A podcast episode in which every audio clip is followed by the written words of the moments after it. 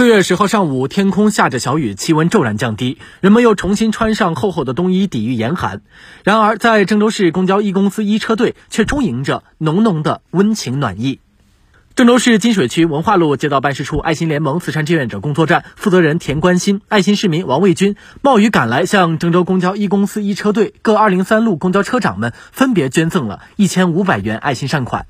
这些善款来源很特殊，它是郑州慈善总会颁发二零一九年度优秀慈善工作站和二零一九年度优秀慈善志愿者的奖金。受表彰的正是本次善款的捐赠人——郑州市金水区文化路街道办事处爱心联盟慈善志愿者工作站和慈善志愿者王卫军。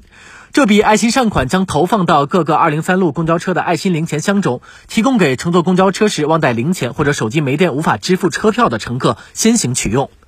在二零三路公交调度室。文化路街道办爱心联盟慈善志愿者工作站的田老师和爱心市民王老师认真的介绍，我们年前通过媒体了解二零三路公交车长虎平设立的爱心零钱箱供乘客应急使用的报道，很受感动。一枚小小的硬币能够让乘客使用，反映出车长对乘客的信任。听他介绍，箱子设立以来，使用过零钱的乘客不仅在下次乘车返还时放入一块钱，很多人还多放回几枚硬币，这也体现出乘客对车长爱心行为的感恩。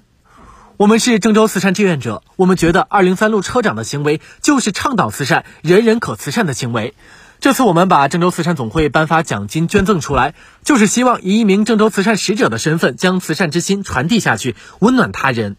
当田老师和王老师把一枚枚硬币放在车长们的爱心零钱箱之中，全场响起了热烈的掌声。